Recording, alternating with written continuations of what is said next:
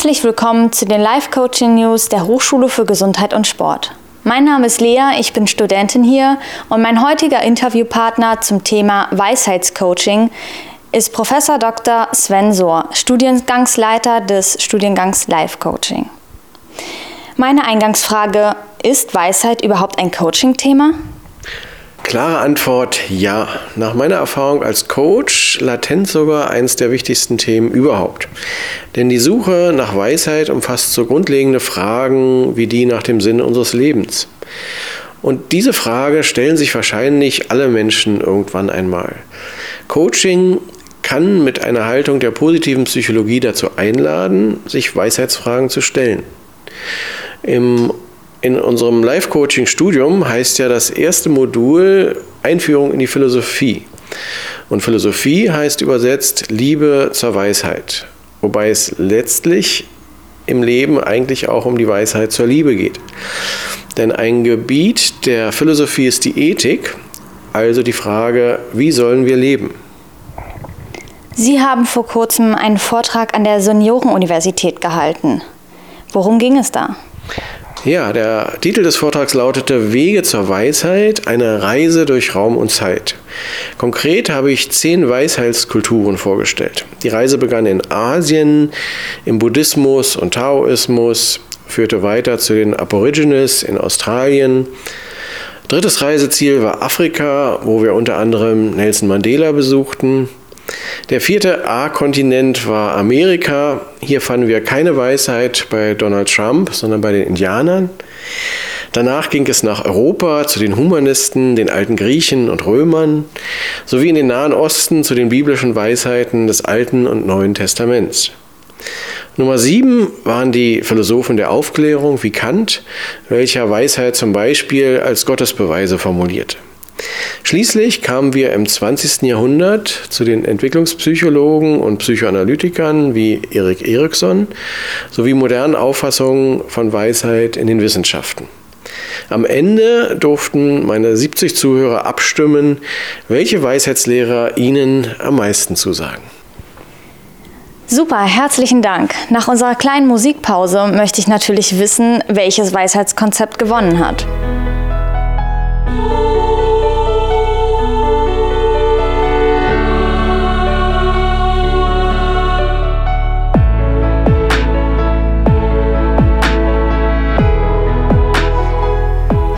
Sie uns, welches Weisheitskonzept die Zuschauer am meisten überzeugen konnte? Gerne. Also, die Bronzemedaille ging an die Humanisten wie Sokrates, der wusste, dass er nichts wusste und deshalb als der weiseste Mensch der Antike galt. Silber bekamen zu meiner Überraschung die Indianer, deren Weisheiten sich zum Beispiel in einer großen Ehrfurcht vor der Schöpfung zeigt. Gewinner der Goldmedaille waren schließlich asiatische Weisheitsantworten, wie zum Beispiel Genieße das Leben, es ist später als du denkst. Die Asiaten erhielten fast ein Drittel aller Stimmen. Jeder Ansatz hatte allerdings mindestens einen Fan. Auf dem vorletzten Platz landeten in Lichtenberg die Gottesbeweise der Aufklärung und am unbeliebtesten waren die biblischen Antworten. Ja, das lasse ich jetzt mal umkommentiert. Kommen wir zurück zu unserer Titelfrage. Lässt sich Weisheit coachen? Also als Coach habe ich die Erfahrung gemacht, dass die Entfaltung von Weisheit äh, im Coaching-Prozess gefördert werden kann. Als Beispiel fällt mir eine Erzieherin kurz vor ihrer Rente ein. Sie kam zu mir, weil sie eigentlich die Schnauze voll hatte und nur noch wissen wollte, ab wann es wie viel Rente gibt. Dann im Laufe ihrer, wie sie selbst, wie wir es selbst tituliert haben, sogenannten Abschiedstournee, wurde ihr bewusst, dass sie ihren Beruf liebt. Jedoch mehr die Kinder als ihre Kollegin. Und seitdem ist sie kreativ freigesetzt, genießt jeden Tag und erlaubt sich auch Dinge, die sich früher äh, nie erlaubt hätte, weil sie sich frei fühlt und will eigentlich gar nicht mehr aufhören zu arbeiten. Zum Schluss noch eine persönliche Frage. Was ist für Sie Weisheit? Ja, ähm, mir fällt gerade noch ein anderes Beispiel ein, was ich loswerden möchte ja. an dieser Stelle. Und zwar ähm, habe ich alte Menschen oder Menschen, die schon viel erlebt haben in ihrem Leben, dazu eingeladen, das Buch ihres Lebens zu schreiben. Und das war für mich auch ein wunderbares Beispiel, wie sich Weisheit entfalten kann. Also gerade auch im Coaching nämlich ähm, ja, aus den eigenen Lebenserfahrungen zu lernen und zu erkennen, was sie weitergeben wollen an die äh, nachfolgende Generation. Ne? Das waren so Menschen vielleicht vor ihrem 70. oder 75. Geburtstag und natürlich war das ein längeres Coaching-Projekt mit vielen Interviewsitzungen und für mich war einfach so faszinierend zu sehen, wenn Menschen anfangen, nicht nur Lebenserfahrung zu sammeln, sondern zu reflektieren und zu überlegen, was macht das mit ihnen, was nehmen sie mit für ihr Leben, ähm, dass das sie total aufblühen lässt. Und natürlich ist es auch ein wunderbares Geschenk dann für die Nachwelt, die sich wahrscheinlich erst so richtig dafür interessieren wird, äh, für dieses Buch des Lebens dieses Menschen, wenn er nicht mehr ist, wenn sie ihn nicht mehr persönlich fragen können. Aber das war für mich auch nochmal eine ganz spannende Erfahrung als Coach, wie ich auch über diesen Weg Menschen ähm, dazu animieren kann, einladen, ihre, eigene, ihre eigenen Lebensweisheiten sich bewusst zu machen. Das klingt schön, aber Sie kommen nicht drum herum. Ihre eigene Weisheit. Was bedeutet das für Sie? Okay, also persönliche Frage, persönliche Antwort. Im Gegensatz zum Lichtenberger Publikum landet das Weisheitsbuch der Bibel bei mir nicht auf dem letzten, sondern auf dem ersten Platz, weil ich denke, sowohl das Alte als auch das Neue Testament kann uns viele äh, Weisheiten, wertvolle Weisheiten schenken. Ne?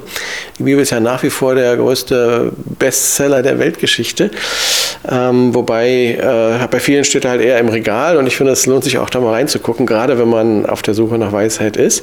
Ich kann ja mal ein paar Beispiele nennen, was mir persönlich sehr gut gefällt. Also im Alten Testament, was ich auch im Coaching immer wieder einsetze, gibt es König Salomo mit dem Credo, alles zu seiner Zeit. Ne? Trauern hat seine Zeit, Feiern hat seine Zeit. Äh, und äh, gerade heutzutage, wo die Menschen so vollgefüllt sind, äh, wo sie gar nicht wissen, was sie zuerst machen sollen, da ist auch äh, für mich ein Element der Weisheit oder auch bei den Coaches häufig, wenn sie dann sagen, okay, ich konzentriere mich jetzt darauf, bleibe in der Gegenwart und einen Schritt nach dem anderen. Ähm, anderes Beispiel, Psalm 90, der lautet, ähm, lehre uns bedenken, dass wir sterben müssen, damit wir weise werden.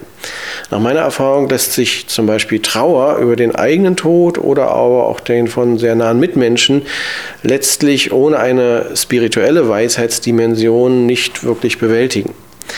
Und zum Schluss vielleicht noch mein Lieblingszitat jetzt aus dem Neuen Testament, ist Matthäus 20,7. Da mahnt uns Jesus, an ihren Früchten sollt ihr sie erkennen. Ne? Mit anderen Worten, viel wichtiger als schlaue Worte sind weise Taten. Ne?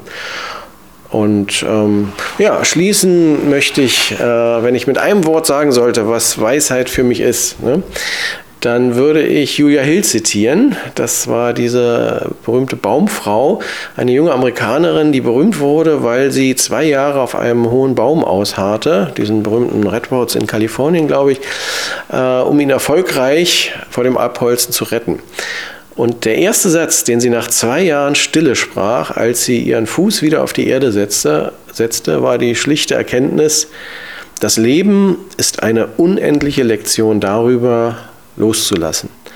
Ich finde, schöner und prägnanter kann man Weisheit nicht auf den Punkt bringen. Herzlichen Dank und herzlichen Dank auch fürs Zuhören. Das war unser zweiter Podcast zum Thema Weisheit. Nächste Woche beginnt die Fußball-Weltmeisterschaft in Russland. So geht es am 15. Juni bei uns natürlich um die Frage, wer wird Weltmeister? Vielleicht das Team mit dem besten Coach? Und wer ist der beste Coach? Dazu gibt es ein Experteninterview mit einem Life-Coaching-Student, der zugleich Profi-Fußballspieler ist. Neugierig? Dann schaltet auf jeden Fall wieder ein.